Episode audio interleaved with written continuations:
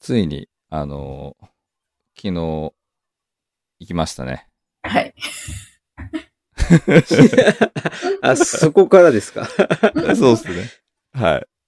あの、いつもは行きま僕しと片岡さん二人で、はい。あのー成田家に行ってるんですけど、はい。昨日は、美穂さんも、うん。あの一緒に食べに行った感じになりました。混んでましたかいや、めちゃくちゃ混んでましたよね、うん津田沼の方が。そう、そうなんですよ。最初、いつも行ってる津田沼のあの、お店行ったんですけど、すんごい外で並んでて、うん。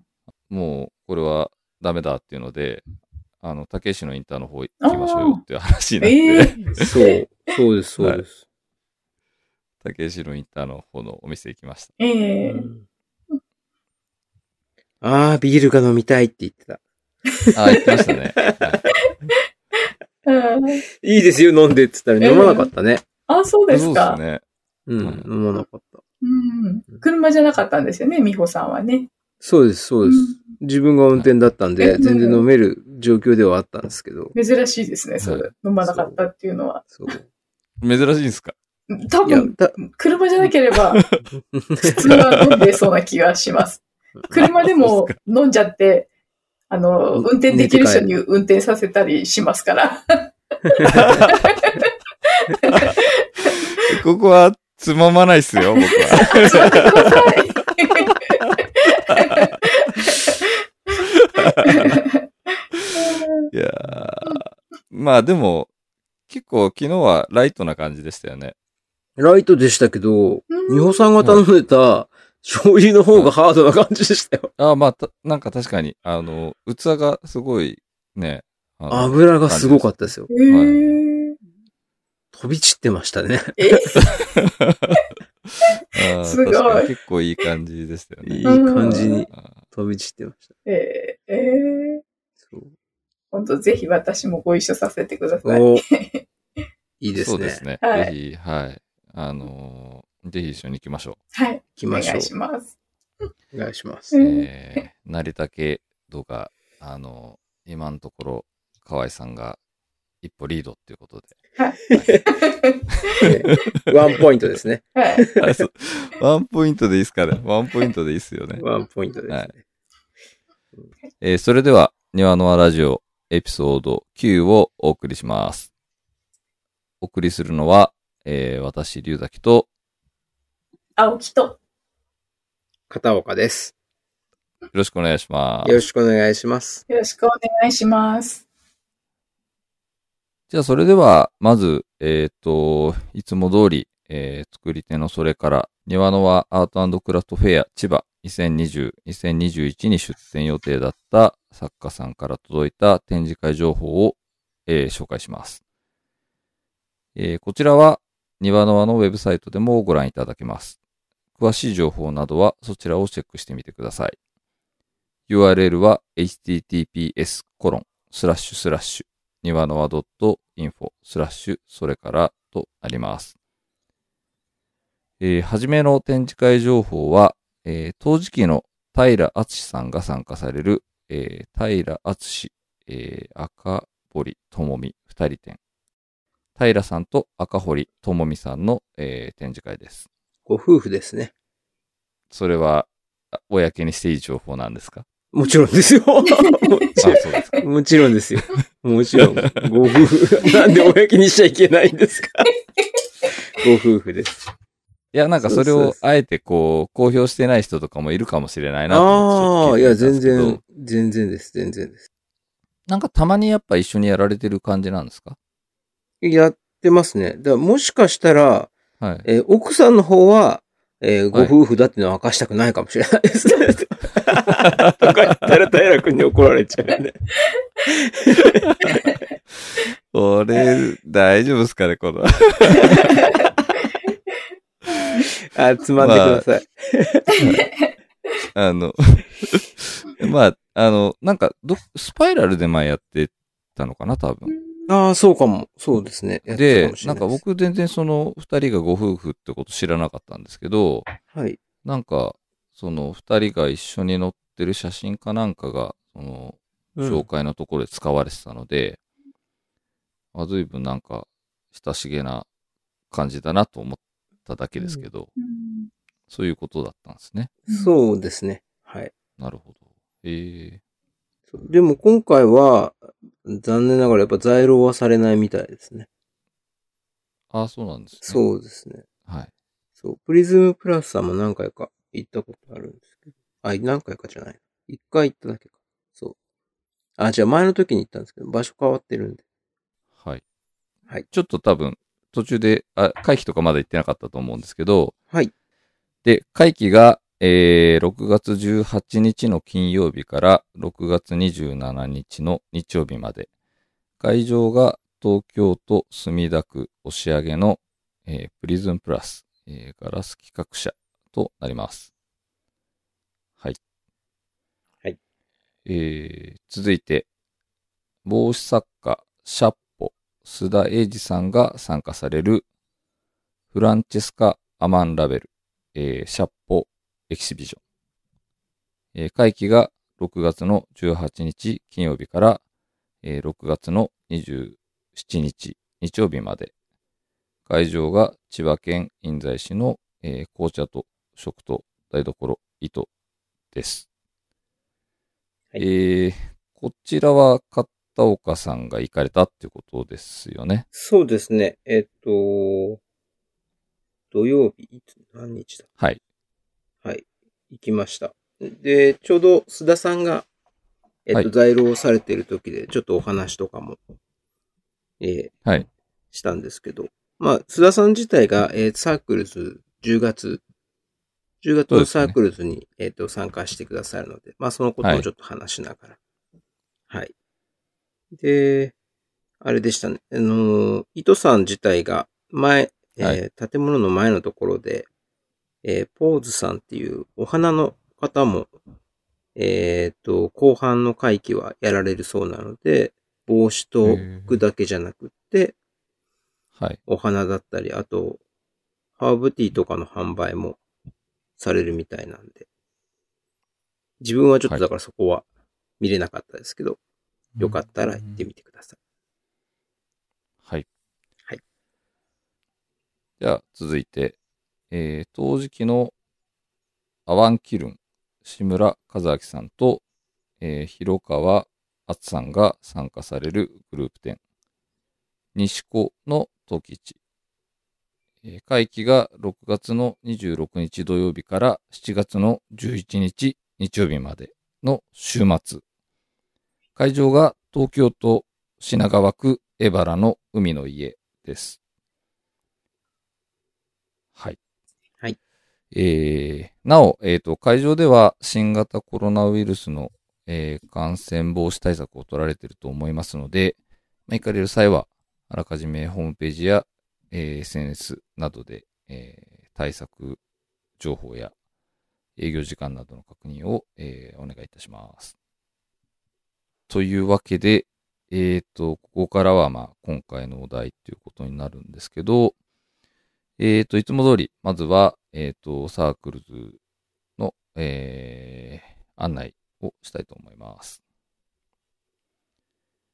えー、この度、ニワノワではサークルス、ニワノワマンスリーエキシビジョン2021と名付けたグループ展を開催することになりました。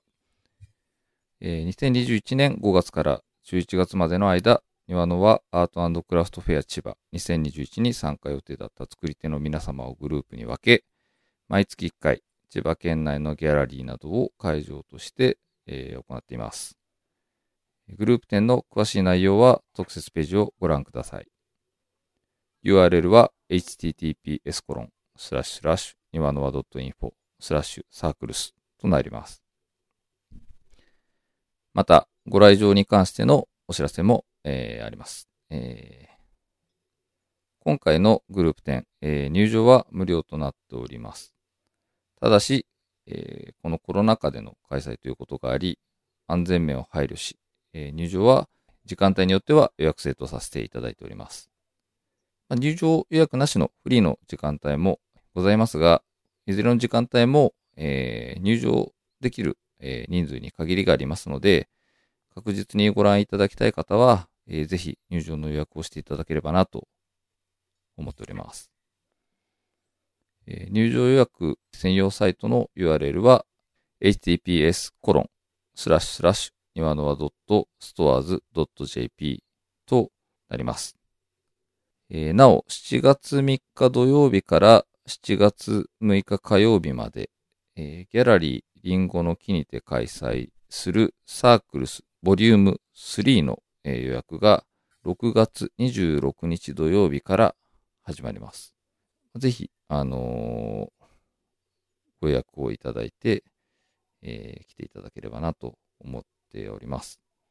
はい。で、そちらに、はい、出店していただける、えー作り手さんに関しては、えっ、と、この後、えー紹介をしていきますので、ぜひ最後までお付き合いをよろしくお願いいたします。お願いします。その前に、まあ、まあ今、ボリューム3が、えー予約が始まるというふうに、えーと案内しましたけど、ボリューム1と、えーボリューム2は終了とななりましたけど、えーやってみてどうだったかなっていう話を少ししてみたいなと思うんですけど、うんいかがでしたかね。どうでした青木さん。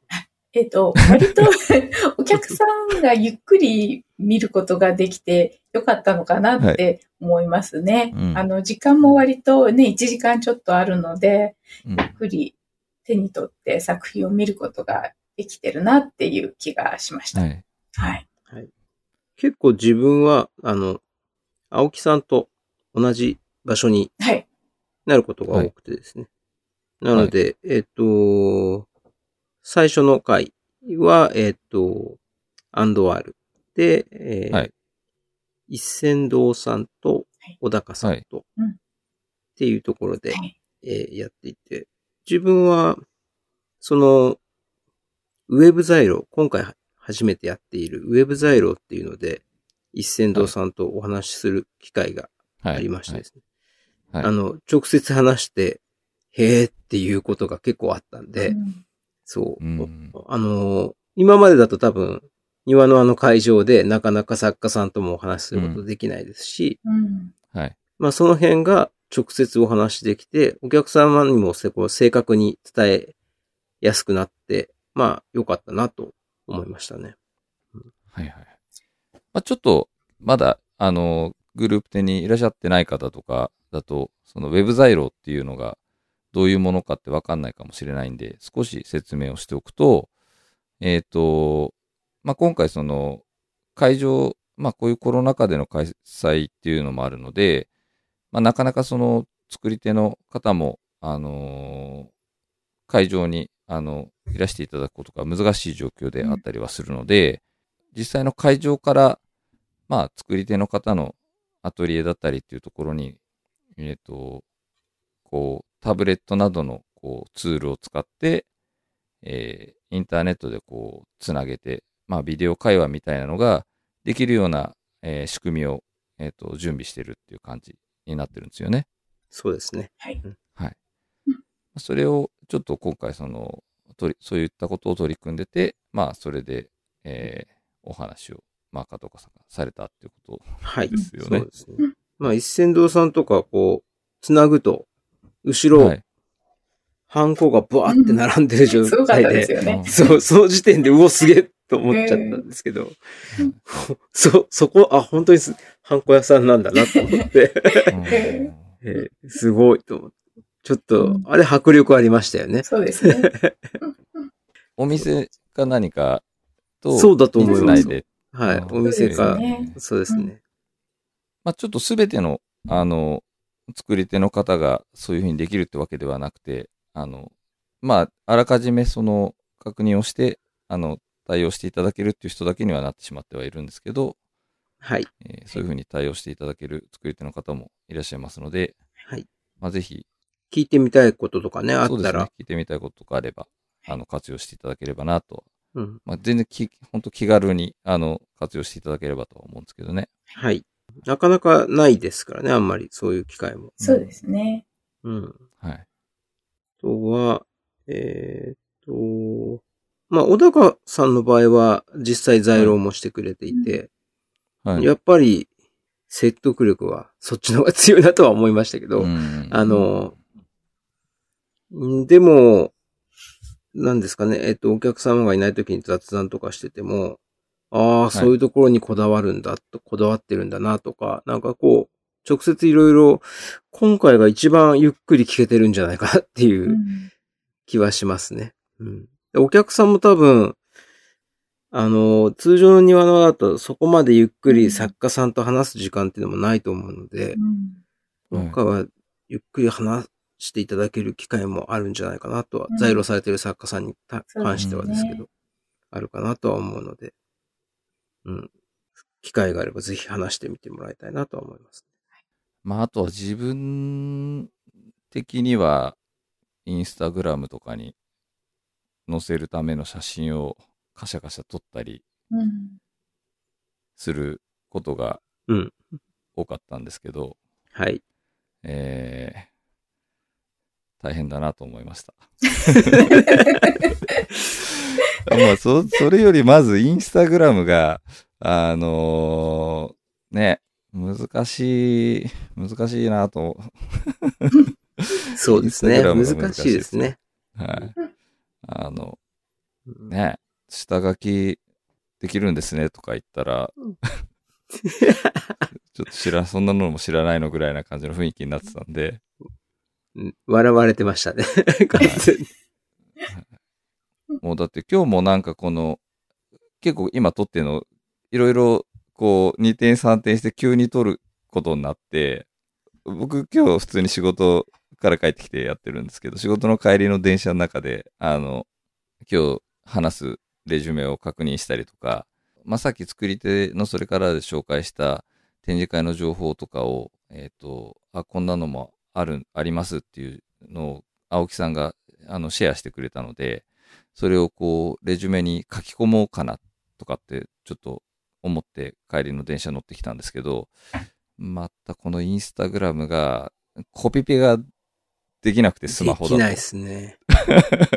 もうでね、きちないょっと僕はね、あの、けスマホをね、投げましたよ、その、もう、 あまりにもこう、歯がゆくて、インスタグラムね、と思いながら、なんか私もコピーしたら、どこに行ったのかわかんなくなりました。どこに行ったんだどどここれ。なんかクリップボードになんちゃらかんちゃらとか出てて、そのクリップボードはどこだったとか思って、もうやっぱり私もやめました、そこで。あーそうですよね。イなんンスタか、はほんとコピペさせてくれないですよね。いやーリンクは飛べないですしね。そう、リンクは飛べないですし、あの、コピペはさせてくれないし、あとなんかボタンの配置がしょっちゅう変わるじゃないですか。変わりますね。昔なんか下の真ん中のところに投稿ボタンありましたよね。はいはいはい。で、それなんか今しょっちゅう間違えてそこ押しちゃうんですけど、右上の方に行きましたもんね。そう、右の、右上の方に行っちゃったんで、なんかしょっちゅう間違って違うボタンを押しちゃうし、うんうん、なんでこんなサービスが普及してんだってちょっと思いますけ ど、ついて、まあちょっとついていかないとダメですよ。ダメですまあそういうことですよね。いや、でも本当ストーリーズとかも、ね、サークルズやるようになって、リュウ君もあげるようになったと思う。あ、ドラゴンでしたね。 ごめんなさい。はい。そうです。あげるようになったとは思いますけど。はい。そうなんですよ。ストーリーズ、ね。あれ結構本当す難ごしいですよね。難しいというか、なんかセンスがいりますよね。ああいういります逆になんか、フォーフォーマットというか選択肢が決まってるものをどういう風にいい感じに見せるかっていうう、んう。ねなんんか、うん、ですね。なん、なんていうのかな。なんか、そう、いい感じに、こう、文字とかいっぱいあるものも、綺麗にまとめて、ストーリーズ上がってるのとか、まあちょっとそういうところに目が行く機会ではあったとは思うんですけどうん、すごいなと思いますよね。そうなんです。あの、文字を打つだけじゃなくて、ほら、手で書けるじゃないですか。指でうこんう。え、そうなんですか書いてるのありますね。か確かにか書けるんですけど、うん、ただはいほら、あの、なんていうんですか。スクエアのサインとかと一緒で、ああ。ほら、はい要は画面に書きにくくてしょうがないんですよ、俺これ。うんうんあうんーはいうまく書けないんだけど、うんで、もそれを超うまく書いてる人とかやっぱいるんで、おーやっうーぱ、んこの辺は練習かな。ああーーうんサインとかはすごい綺麗に書かれてたりするんで。うんあすごいな。まあ確、かにあの、うん、集荷ボックスみたいなのあるじゃないですか。はい。駅前に。プ、プドウみたいなやつ。はいはい。あれ、プドウでいいんですか武道ありますね。。あれとかサインさせられるときに、確かに、なんか、全然うまく書けなくて、あの、こんな、いつも書く字と違くて、サインの意味あんのかなとかって思ったりはしますけどねそなるほうど、そうですねうんう。スクエアの時、俺ほんとそう思いますもうんうんん。うんこんな汚くて、うんうん何の意味があるんだろうって思う。まあでもそれ言っちゃうと、もうなんか日本の印鑑文化もうんうん似たような感じで、まあ確かに。まあどこでもね、100円ショップで、まあ僕なんか、ちょっと変わった名字なんで、すないですけど、うんあの、普通の、大体の名字の人は多分100円ショップで売ってるわけですよね、印鑑が。うんそうですね。困るんですよ、僕の名字が 売ってないから100円ショップで売ってなうくて。んいや、でもね。手書きで今度はじゃあ、ドラゴンがうんストーリーズ上げてください。そうです7ね。月はね、それを楽しみに見てくれる人がいると思うんで、 はい。うんぜひ、文字打たないで手書きでやってみてください。頑張ります。はい。いやー、まあ、なんか、相変わらずの脱線具合ですけど、はい。まあ、そう、さっき昨日は、成田家にっていう話をしましたけど、あのー昨日、まあ今日もね、実はやってたとは思うんですけど、昨日は庭の輪テレビの収録がありましたね。うんはいまあ僕は初めて実は昨日参加したんですけど、いやー、あんな感じでやってるんだなって思いました。うんでも、あれですよ、僕も、いつもは、ほら、えっ、と、場所が違うじゃないですか。あそこでやるのはみんな初めてだったので、うんはい。そう。場所変わってるとなんか雰囲気も変わるなっていう感じはしましたね。うん多分、まだ見てみないですけど、色味とかもちょっと違うんじゃないかなとは思ったりします、うんやっぱりうん光の感じとかそうですね。違うんで。うんまあでも本当実際なんかああやってテレビのあの撮影とかするとなんか自分もねあんなに作品をよく見ることなんてうんちょっと本当これまでなかったかなっていうぐらいうんなん、 かしっかり見て見たりしてるのでなんかすごい面白いなとは思うんですけど、うんすごく勉強しますよね。何でこれはできてるのかとか、そうですね釉薬は何だとか、すごくよ、そうですね読みましたよね、みんな必死に はいそうですね勉強して。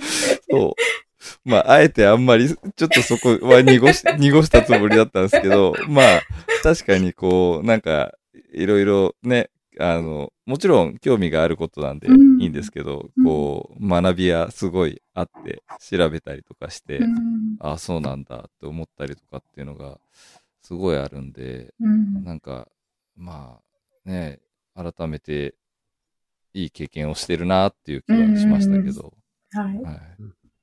なんか大丈夫ですかそれ。 それを今、これから作家さんの紹介をする前に言っちゃって、言っちゃったなんかハードル上げ今、いかちゃにいまも、したいかにも勉強してきましたみたいな感じになっちゃうけど大丈夫ですかいえいえいや、大違丈う違う違うで。ここで、でその割には、あの、ちっとも喋れてないの で、あの、まあ、あの、喋れてないんですよっていうのを今ちょっといちょうど言おうかなと思あったん本当でですけすか。ど。じゃあよかった。じゃあよかっ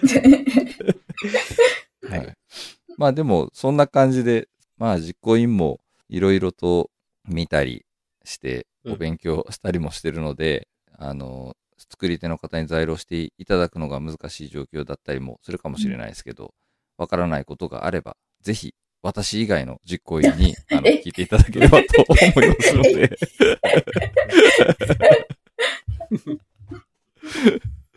はいうん。くれぐれも私じゃなく、私以外の実行委員に 聞いていただければ、いろいろとこう適切な、あの、答えが返ってくると思うので、僕に聞くと、あの、インスタグラムは使いづらいだの、えー写真、写真撮るの大変だだの、えー、ろくな話が返ってこないと思いますので、 た。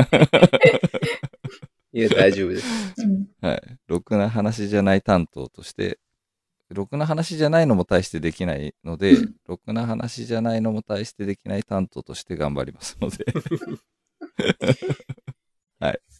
はい。というわけで、7月の作り手さんを、まあ全体的にちょっとこれから紹介していこうと思うんですけど、7月はちょっと、あの、出展していただける作り手の方が多くて、えー11名ですよね。はい。はいそうです、はい 今回は、初めての方が多いですよね。そうですね。4名いらっしゃいますね、初めての方が。うん結構な割合ですよね、11名。そうですね。。はい。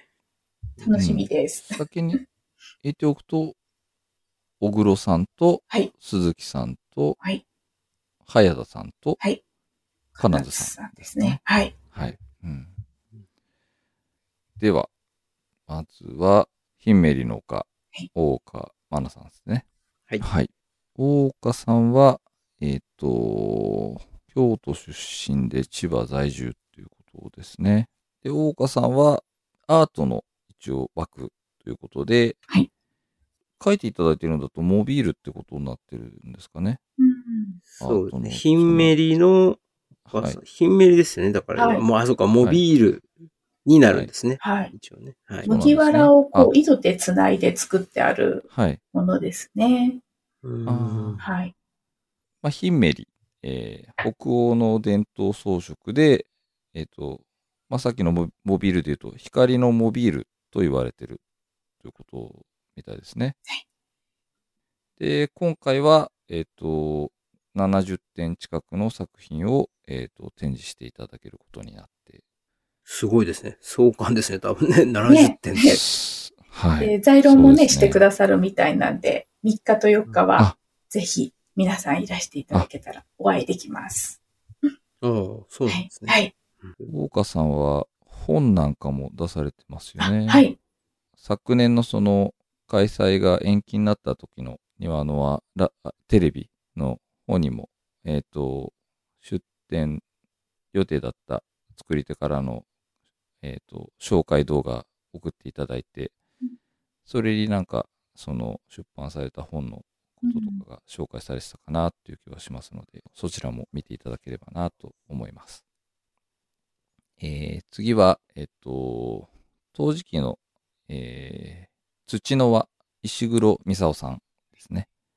千葉県八千代市、えーの勝田台在住ですね、にアトリエを構えている、えー作り手の方ですね。で、今回、あのー実は私と、えー美穂さんが、えっ、と、取材にもお伺いさせていただいてて、はい。えーまあ、というわけなので、えっ、と、それに対しての、えっ、と、取材の記事がウェブに上がるのと、えーその取材に行った内容をまとめたニワノアテレビの、えー動画も1本。あと、まあちょっとまだ撮ってないんですけど、この後ラジオでもそのことを話すエピソードを1本出そうかなっていう話をしているので、はい。えっ、と、まあ、ちょっと詳細な内容はそちらでちょっとお話しできればなと思ってるんですけど、うんえっ、と、まあ、特徴としては、えっ、と、まあ、型を使った、えっ、と、まあ、小さな花などをこう、が散りばめられた、あの、モチーフが、えっ、と、特徴っていう感じで、えーまあ、色もね、とても鮮やかで綺麗男性としてはまあ、あまり安易に あの使いた、使っていい言葉なのかわかんないんですけど、まあ、やっぱり可愛いっていうあうのん言葉が、あの、とても似合うのかなっていうような、うんえっ、と、印象の作品を作られてる方ですね。うんうん細かいですよね。すごうい。んそうですね。可愛いすごいでなす、すごく。うん。あるだけですごい華やかなうん雰囲,、雰囲気になるような、うん。あの、感じがしますよね。うん。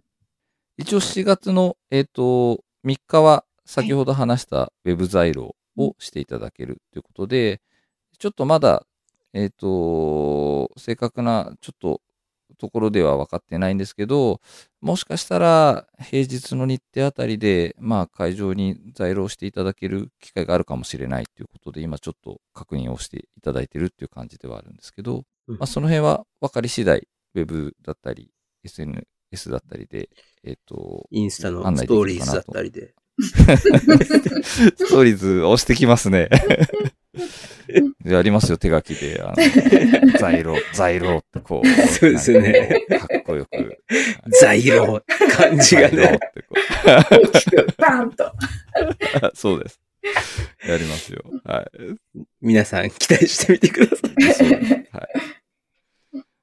石黒さんは自分はやっぱり一番、あれですよね、庭のあの、バッジバ、ッチ作ってくださってる。作ってくださってるんであーそううんすねはい。それが、自分はもう全部集めてるんですけど、はそい。うずっと、ずっとお世話になってますね、長いこと。そうですよね。うんだからはい。あ、りがたいです、本当に。ありがたいですうね。んなので、お花以外のイメージも、うん。バッあの庭のバッジのイメージがすごいあるのえで、ーそう。あの、直接あまりお話はしたことはないですけど、うんはいあの、身近には感じてますよ。はい そのバッジで。はい。はい。はい。ですね。はい。そうです。まあ、きちんと話しておくと、えっ、と、庭の輪の、えっ、と、クラフトフェアの時に、あの、インフォメーションで売ってる、えー庭の輪の、えっ、と、グッズで、ブローチがあるんですけど、それを、えっ、と、まあ、石黒さんの方で、はいと、まあ、え美穂さんで、はいえっ、と、一緒に作成しているっていうことなのそうですね。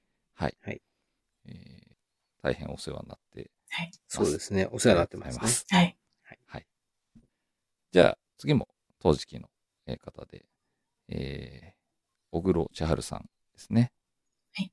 はい。えー、新潟ご出身の方なんですね。うんで、今は、えー岐阜県で制作をされてるということですかね。うん手びねりで作品を作られてういるんうん。はい。まあ、ちょっと勉強をさっきしてるなんて言いつつも、やっぱりちょっと陶芸とかに関すると、全然わからないことがいっぱいあるんですけど、うんやっぱりあれですかね、この手びねりの特徴みたいなのが結構出てる感じ。そうですではね。あるんで手すねびねりだと、やっぱり一つ一つ違いますよね、形が。あの、六郎とかかでこう、シューってこうはい上げて作っていくのだと割と同じものが何個もできる感じなんですけど、手びねりですとやっぱりこう、こう指の跡とか手の跡が直にこう、型に残ってるっていうか、割と小黒さんの作品も見るとそんな感じがしますよね。こう、粘土にこう、手の跡っていうか、指のこう、感覚、感触っていうかなんかこの指の感じが残ってるような器が多いなって見て思いました。そうですね。自分もそんな感じですね。多あ分の手回しろくろかなんかの上でこう粘土を積み上げてって、こう回しながら手で作ってるんだと思うんですけど、一つ一つ。うんうん手作り感がとてもありますね。うんうん。ちょっと今、インスタを出してみたんですけど、壁に、なんか壁にかかってるものとか、これは牡蠣ですかね牡蠣とかもあったりするんですかね今回は、割と食器が多い感じですね。お皿とかカップとか、片口とか、はいそういったも湯飲みとかそういうものを出されてる感じでしたね。はい。なんか温かみがある感じの器だなってそうですね。思いました。はい。はい。そうですね。柄もちょっとなんかこう、なんでしょう。いい言葉が浮かばないですけど、いたずら書きみたいな感じの、なこんかねう、なんて言うんでしょうう。んふんこわかした感じですよねう、。そはうい、うん。柄、いい感じですよね。なんかすごい。うんうんそのなんか、あの、手びねりと合ってるというか、そうですね。あの、手ず、この手書きの感じが、ええあの、初めてなんですごくやっぱり作品見るのが楽しみです。そうですね。ねえ楽しみですね。うん。うん。じゃあ、えー次も、陶磁器の方で、えー木田聡子さんです。はい。木田さんももう、庭の輪には何回か出てくださってますね。回がに多分2回目ですかね。あはい。ーあ、まあ2回目なんですね。はい。へああえ。そうなんだ。印象が強いからですかね。。そうですすそうですね。ね。うん、やっぱりこのね、作品の感じは、すごい、あバンっの、てきますよ印ね。象に残る、はい。というか、そうですね。うん。うん。あ一応、屋号があって、チャトっはい。ていう屋号なんですかね。書いてありますね。うんお皿の裏とかに。はい。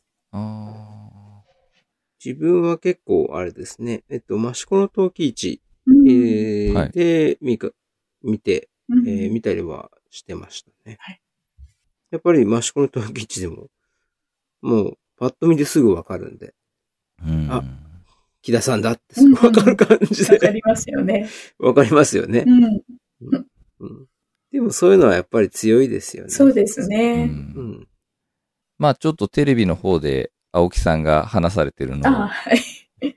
横で聞いてたんですけど、確かになんかすごい可愛い感じですけど、まあそれだけではなくて、ちょっとこう、くすっとしてしまうような、はい。こうユーモアに富んでる部分があったりで、見てて面白いですよね。こけしの器があったりとか、いろいろありましたよね。動物モチーフも結構多いですよね。まああとは、庭のあの出展者紹介だと、リンゴのモチーフのものとか、はい。お写真送っていただいたりとかで、それもすごく可愛いですよね。うん。うん、リンゴのモチーフのイメージありますね、やっぱり。うん自分も、すごい。でも結構なんか送ってもらった作品見るとバリエーションは結構あって、なんか僕もその庭のに送っていただいた資料とかで見る機会が多かったので、確かにリンゴのイメージはありましたけど、はい。うん動物のものとかもやっぱ結構あって、う。うんん実際その、えっ、と、まあ、テレビの方では青木さんが、あの、さっき話した通り紹介してくれたと思うんですけど、はいその青木さんがちょっとまとめていただいた内容だと、まあ、取っ手が熊のマグカップとか、はい。まあ、あと、熊のお尻も見てください。 はい。はいそれ言うの忘れちゃって、テレ ビで。すごく可愛かったのに、はい。言い忘れたと思 って。ぜひ。え、なん か、ど、ど、どう、どういう感じで可愛いんですかなんかね、あの、ちゃんはいと本当、にちゃんと作られてるんですよ、本当に。なんかこう、可愛い感じで、プリッとした感じで、ぜひそこまで、ああの、こう見せればよかったと思って、こう、後ろのところ、フォルムもと思って、しくじりま した。はい。いいや、大丈夫です。それは、現地で実際見ていただければ。見てください、そうぜですねひ。はい。あとはまあ、他にワニとか狼とか熊はいなどの動物の、えー描かれた器がたくさんはい。あるんですね。続いては、えー続いてもですね、えー、陶磁器の作家さんで、鈴木幸代さんです。千葉県館山市出身で、今も千葉県で活動されてるんですよね。はい。千葉市ですね。生物画のモチーフのような器を目指していらっしゃるとのこと。まあ、白を基調にした器がうん。多い感じですかね、印象的にそは。うですね。そうですうね。ん。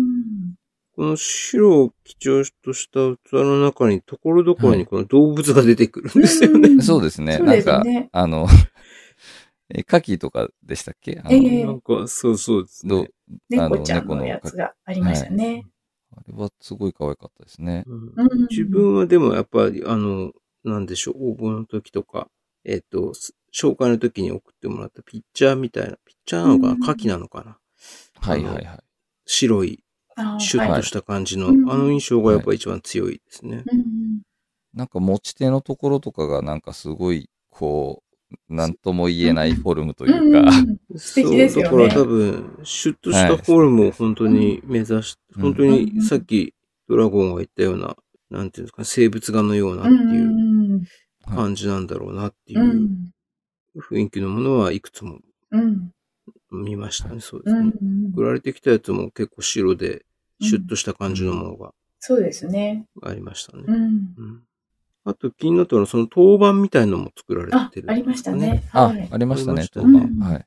あの、自分結構そういう、用トが、お皿とか、うんこう、なんていうんですかね、コップ以外のもの、オブジェだったり、そういう陶板はいみたいなものを結構惹かれるので、うんお、うこん。ういうのも作られてるんだなと思って。うんまあ実際、どれ、ああいうものがどれくらい並ぶのかはちょっと楽しみなんですけどう、ん。そうですねうんそう、見てみたいなとは思いましうた。ん。えー続いて、陶磁器の、えー早田香織さん。えー、屋号が香織陶房ですね。はい。この方も初めてですよね。そうですね。はい。そうですよね。はい。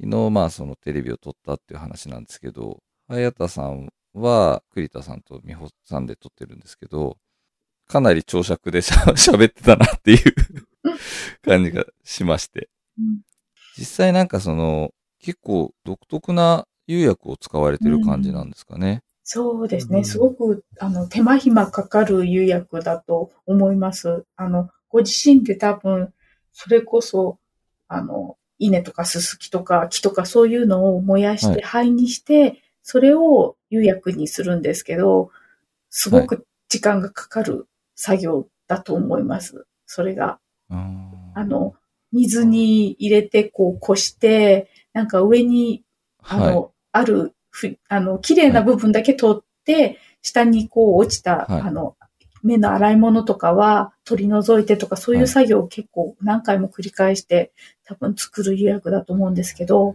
で、多分そんなにやっても、多分そんなにいっぱいできるわけではないと思うので、すごはいく手間をかけて作ってるものだと思います。わらはいゆはっていいうんで、すか、そうですね。わら俳優ですね。毎年その届く、その肺にできるものをいろいろこう、た試してるっていう感じなんですかね。あの、肺にするものによっていろいろこう、なんていうんですかね、試行錯誤を繰り返して作ってるっていうような感じの、えーことをされてるのかなっていうような話をテレビで美穂さんが話してたと思うので、うん。その辺の詳しいことはちょっとテレビの方を見ていただけるとうんはい。より説明していただけてるかなっていう気がするんですけど。そうですね。はい。ただ自分も実物見ましたけど、やっぱり、あの、詳しくは全然わかんないですけど、面白い模様というか、柄というか、なんでしょう。あれがその釉薬でできてるんだろうなとは思いますけど、うん。すごい、あうあ、こういう感じになるんだっていうのうが、ん。ああいうのが本当に、ちょっとその、よく自分もわかんないですけど、意図してああいう柄なのか、そういう釉薬でその、偶然的にできるものなのかもわかんないですけど、なんか面白い柄だなとう思ったり、ん。うん。そう、綺麗に見えましたね。うん。すごい。なんかお料理とか乗せたいなって思うようなああ、器でしたね。そうですね、ええそういう。そういう感じでしたね。うんあと、ちょっと一個だけ異彩派、なんか蛇の、蛇の柄みたいな、竜剤、あ、ドラゴン覚えてるかなあの、と、蛇あの、四角いやつですか六、そうかな、六角形、は六角形か。あー八角は形かないはいははい。なんかこう、わ、ワニみたいな。うん。わああ、ーはいはい、ありました ね。はい。そう。あれとかどうやってんのか全然俺、自分にはわかんないんで。うん そう気になっちゃいましたね。あれ。ね。うん。ちょっと、あの、ウェブ材料ないんでしたっけ、あったら聞いてみたいと思って。 ね早田さんはないですね。ないのか。そっかないです残念ね。ちょっと聞いてみたいですよね。ねこれうんう。ん気になりましたね。じゃあ、続いては、ガラスの、えー、金津さやかさんはいですね。はい。金津さんは、片岡さんですかね。あの、テレビで紹介。 うん。そうですね。あの、はい。金津さんも多分初めての方なので、はい自分も作品を実際見るのは、この、あの、送ってもらった作品を見るのが初めてなんですけど、うんただ、インスタでは、えっ、と、見させてもらっていて、はい。三重県生まれの、現在は富山で、うん。えー制作をされてるっていう感じああ、そうなんでみすたいでねす。ね。はい。なんか、やっぱり、スノードームのイメージがうん。すごあい強のくてですそうね。ですね。庭のあの、あの、出展者紹介のところの写真で、あの、送っていただいたものはすごい印象ありますよね。ありますよね。うんあれで自分もすごい興味を持ってしまって、はうん。あの、そうですね。えっと、結構見ていて、森のことさんっていうギャラリーさんで展示されてた時に、もう写真が上がってきていて、すごうんはいい綺麗ななんていうんですかね、塊っぽいオブジェ的なものがうんいくつかあって、うんで、今回もちょっと、えっ、と、オーナメントだったり、オブジェっはい。て書かれてるものがあったうんのは、あったので、ちょっと楽しみにはしてる。うん多分、スノードームはないのかななっていう感いじですね。はい。ですよね。うん。ただ、でも、素敵な作品がすごい多い方なので、うん。実際に見てみたいっていう感じにはな,、なってますね。はい。いやー自分この技法とか全くわかんないんですけど、この、今ちょっとインスタグラムをカナズさんの見てるんですけど、はい。この、なんていうんですかね。すごい、グラスとかもなんか、すんごい色鮮やかじゃないですか。あの模様の。なんかスミレかなこれは。すごい綺ああ麗に。ー、どうしてるんでしょうね。自分もうんあれですけど。ただ、あの、テレビで紹介してるやつだと、えっと、オーナメントは多分削っていて、そこに色を入れている感じの作品がありましたね。うん。うん、なんか、すごいな。すごい綺麗だな。グラスの、なんかそこに花の柄が施されてるもうんそうなんですね。なんかちょっとあれですね、ストーリー性を感じるものがうの。うんん。結。構多いというか、そのオーナメントだったり、オブジェだったりは、うんはすごい、だからすごいより興味が湧いちゃうんだと思うんですけど、うん、景色が見える感じがしますもんうね。んだってうん全部。風景みたいなガラスの作品な感じがするんで、うんいいなと思ってうん。楽しみにはしてます。はい。じゃあ続いては、木工の宇田正史さん。えー、屋号がモノムですね。埼玉県の、えー秩父で活動されている。その庭菜の出展紹介とか、インスタグラムとか載ってる作品の写真を見ても、こう、宇田さんだなっていう感じが、う んしますよね。はい。そうですね。んあの、色が出てますよね。カラーがね、うんちゃんと。うん宇田さん、うん。なんだろう。宇田さんのだっていううのんが。わかりますよね。わかる作品ですよね、うん本当に。個性がうん。出ているというか。以前、その、庭の輪テレビの時に、えーっと、フォークだったか、スプーンだったかを作ってもらってる動画をいただいたやつもはい。見ましたけど、やっぱり、えーっと、すなんか、旋盤とかじゃなくて、こう、一個一個手で、うん。はいはいはい。こう、削って作ってる感じがすごいしうんて、しますよね。いはい、一個一個が違う形うんうん。になっていて、その、手跡がわかるというか、さっきの小黒さんじゃないですけど、うん。うん。その手作りの感じっていうのがすごい出てて、あと動画でも言いましたけど、あの、カトラリーがやっぱ立つのがうん。ね、うん印象的ですね。うん立って、立ててこう撮ってる写真がすごい可愛うくて、ん。そうですうね。ん本当に顔と胴体みたいになってるんで、うね、ん。面白いなと思いね、まあ、立つと便利な時って結構あるあるかもしれないですね。ありますね。ね、カトラリーだと特にあありますよね。多分先っぽが汚れてる時とかに、そうですあねの。ちょっとこう、ベタっと置きたくないなっていう時に、うんうん。パッとちょっと立てておけるといいっていうのすごいありそうですよね。うん。そうですね。しかも立った感じがまた可愛いですからね、う宇ん田さんのすごい。そうですね。そこがすごいですよね。ううんん。まあなんか今回あの、夏季もあの、あるんですよね。はい。はいそうですね。うん三角形のい、う本ん。当に庭のあのインスタでも常連になっているうん。三角形の牡蠣、人気だとは思うんですけど。はい。小田さん、あの、ウェブ材料があります。7月3日の日に、はい、ウェブ材料してくださいます。あ、いいですね。はい、ありがたいですね。はい、 7月の3日ですね。はいはいはいあ、そうだ、片岡さん、わざわざ宇田さんの作品を手元に持ってきてくれてるって言ってました、ね。あ、ありますよ。ありますよ。ありますよ。おこれはお、あれですね。この金属を使ったりもするんですよ。えへー、ーそう。こえれーすごいそ使れはえるんでなんすてよ。説明すればいいんですかね。ちょっと、おーとか言ってても多分聞いてる人全くわかんないと思そうんうでですすけど。 ね。なんでしょう。あの、トング。トングですね。みたいなあ、トングですね。感はじいなんですうん、トングみたいな形になってるんですけど、うんえっと、トングの片側がスプーンみたいな形状で、うんうんうんはいはい片側がフォークみたいな形状になっていて、で、あの、もうこの作家さんなんですけど、ちゃんとトングの後ろの部分が、あの、はい。えっ、と、トングってちょっとバネみたいに使うものなので、そこの部分が金属になっていて、そこの作りもすごい綺麗で、うん。仕事が丁寧なのが本当わかるんですよね。うん。なんで多分、今回ちょっとあるかわからないですけど、うんうん。うん木だけじゃなくて鉄も使える。すごいですね。うん。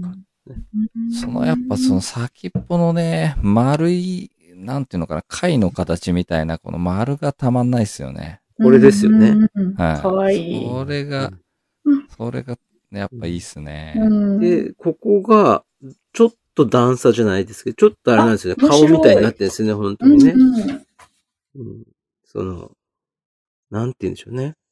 そう、スプーンも全部そうですけど、うんうんいい感じなんですよね。うん。うんうんはい。はい。じゃあ、続いても、木工漆の藤井健一さん。えー、屋号は藤井製作所です。えーっと、兵庫県小野市在住。まあ、ニアノの方にいただいた資料には、まあ、現代の生活に合った形で、普段の暮らしに取り入れてみたくなるような、えーそして使いやすさを意識したものを制作って書いてあるんですけどうん、うん。まあ本当になんかそういう印象の作品うだん。なっていうふうに実際ものを見て思いました。うんうん。うん。なんかこう、すごいこう見た目がまず綺麗で、うん。で、なんていうんですかね、質感もすごい、持った時の質感もうん。すごい良くて、持った時にすごい手に馴染みがいいっていうか、なんか、うんう。うんん、ような感じしましたね。あの、本当なんか、普段使いガシガシしてみたいなっていうような感じがしました。はい。すごい、あれでしたよね。漆も木目が見えて綺麗な感じでしたよね、すごい。うん、そうですね。はうい。んなんか、洗練されてる、シュッとした感じの作品が多かったですよね。そう揃えたくなる感じですよね、藤う井さん。ん、そうですね。うん。うん。あとは、藤井さんは、えっ、と、庭の輪にもうかなりの回数出てもらってて、はい。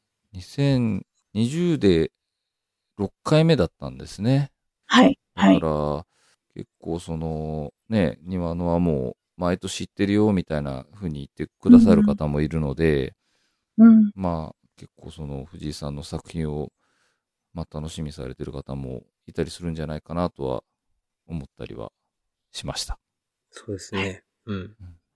藤井さんは、ウェブ材料とかあるんですかね藤井さんはないですないでねす。かわかりました。はいじゃあ、続いては、染色布の寺田康子さん。はいアトリエクシュグルですね。はい。今は京都の方で活動されてるっていうことですよね。はいはい。えー作品はタコ糸を折ってバッグなどを作られていますっていうことで、ちょっとまあまたまた自分の不勉強なところが出ちゃうんですけど、こうタコ糸をつく使ってる方って多いんですか珍しい感じになるんですか、ね、珍しいんだとは思いますとよ。思いますね。うん。うん。タコ糸ってあのタコ糸ですもんね。そうです。こう、あの、そ、空にあげるタコそうの、ですよねタコ糸だと思います。はい。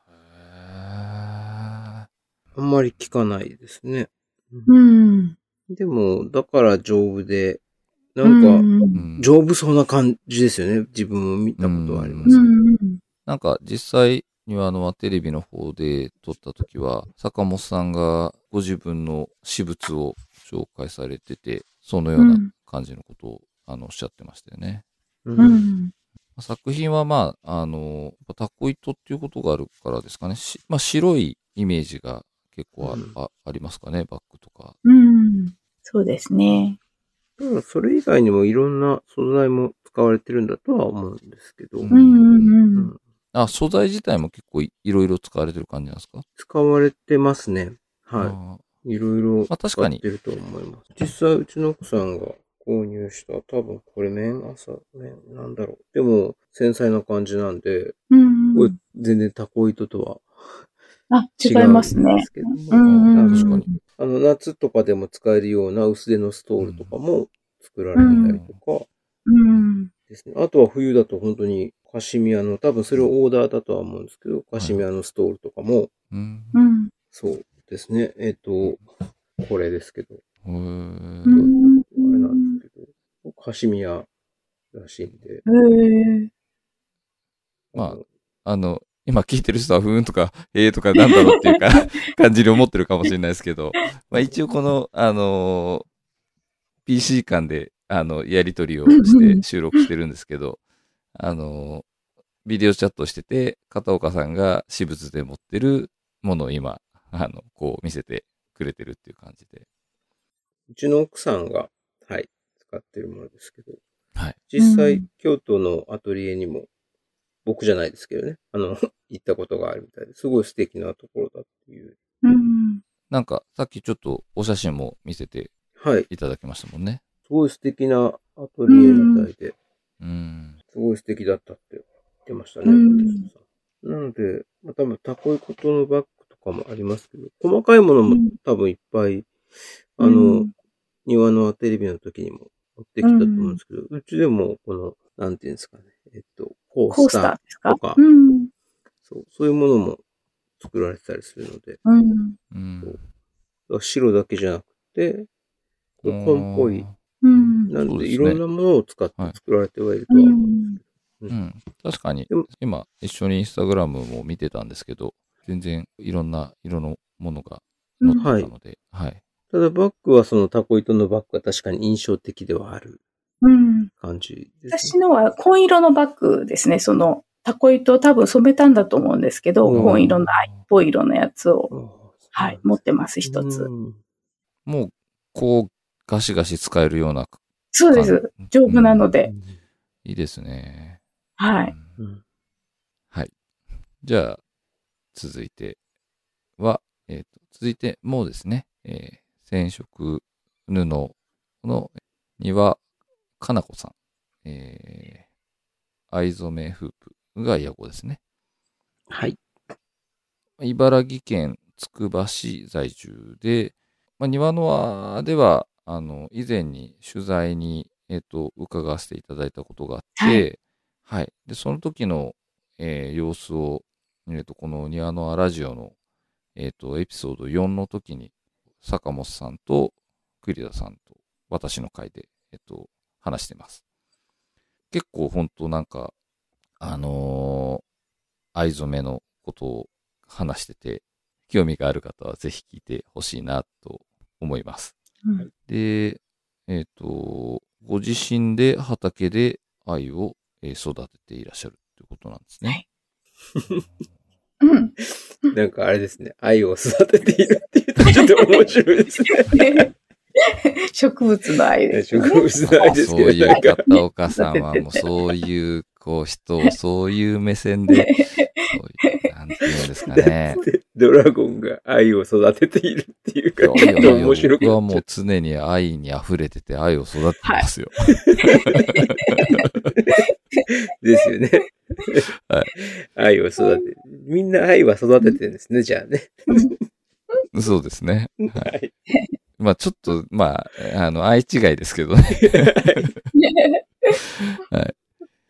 いやー、ええ、ー藍染めって愛っていう植物なんですか そう、そうです。うんはい。うんはい。それをご自身で育ててて畑で。で、それを、あの、刈り取って、ご自身で、あの、藍釜で、こう、つけてましたね。ううん私も、あの、一緒に行かアトリエ行かせてもらったんですけど、本当に素敵な環境で、うんいいところでした。はい。羨ましい。うん。でもあれですよね。あの、今回7月で、あ多分暑くなってくる時期だと思いますけど、うんあの、愛とかって、すごい涼しげな色ですから、いいですよね。なんか。そうですね。うん。うん。で今回も、あの、手拭いとかハンカチとか、うんショールとかそういうものを持ってきてくださるみたいなので、うんとても楽しみです。面白いですよね。薄く、うん、薄ね、グラデーションが薄かったりうん濃うんかったり、構いろいろそうですね。濃さもあるんでね、うんうんうん。楽しいですなよんか色み、色見本があるって言ってましたよね。栗田さんがうんラジオの時言ってましあたけりど。ました。はい。これとは思あいますの多分、なんていうんですかね、微生物と、その、うんうん。そうそうそう。本当に生き物なんですよはいね生。き物のような形で出していく色で、あの、 うん。色見本の色出せるのかみたいな、すうごんうんうんいなっていう話をしてましたね、うんラジうんはい。実は自分も、あの、白黒のオ。はい。ボーダーのセーターを染めていただいたことがあって、へえ。そう。で、その時も、あれでしたね。えっと、色見本じゃないですけど、どれくらいの色で染めたいですかっていうご要望も聞いてくださって。へえ。まあ、それを今、そう、それも片岡さんが今持ってきてくれて、みんなでこうう、んうん。パソコン越しに見てるんですけど、そう。へーなんで、この辺がもっと濃くもできるし、もっと薄くもできる。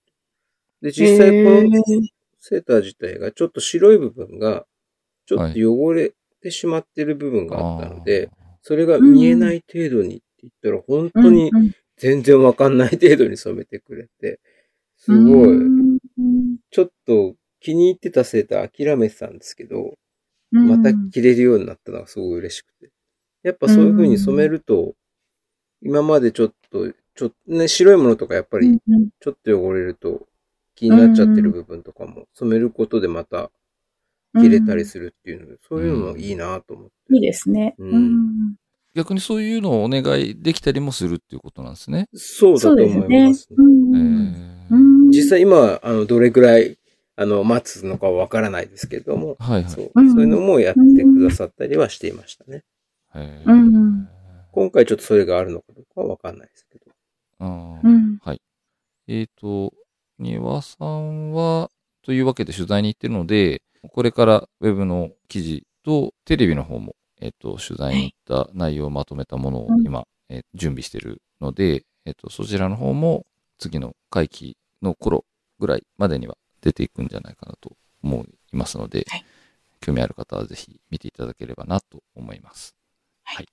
庭さんはウェブのお材料とかあるんでしたっけないですね。庭さんは、はい、ありません。はい。はい。では、一通りの作り手の方の紹介をしてきたんですけど、えっ、と、今回、このサークルスの企画展なんですけど、実際の、えー会場の販売が終わった後に、えっ、と、ウェブでの、えっ、と、オンライン販売も、えー予定してるんですけど、ウェブ販売がない方もいらっしゃいますので、えっ、と、その方をちょっとお伝えしておきますと、当時期の、えー、小黒千春さんと、ガラスの、えー金津さやかさんと、えー木工の宇田正史さんは、ウェブでの販売は、えーございません。えーなので、まあ、あの、ぜひ会場の方に足を運んで、えっと、実際作品を見ていただければなと思います。はい。あ、あとすいません。一つ言い忘れたことがあるんですけど、あの、えっと、在労してくださる方、はいえっと、大岡さんと鈴木さんも在労してくださいます。で、お二人とも、えっと、3日と4日、2日間参加してくださるそうなので、ぜひ、あの、会いに来ていただけたらと思います。はい。はい。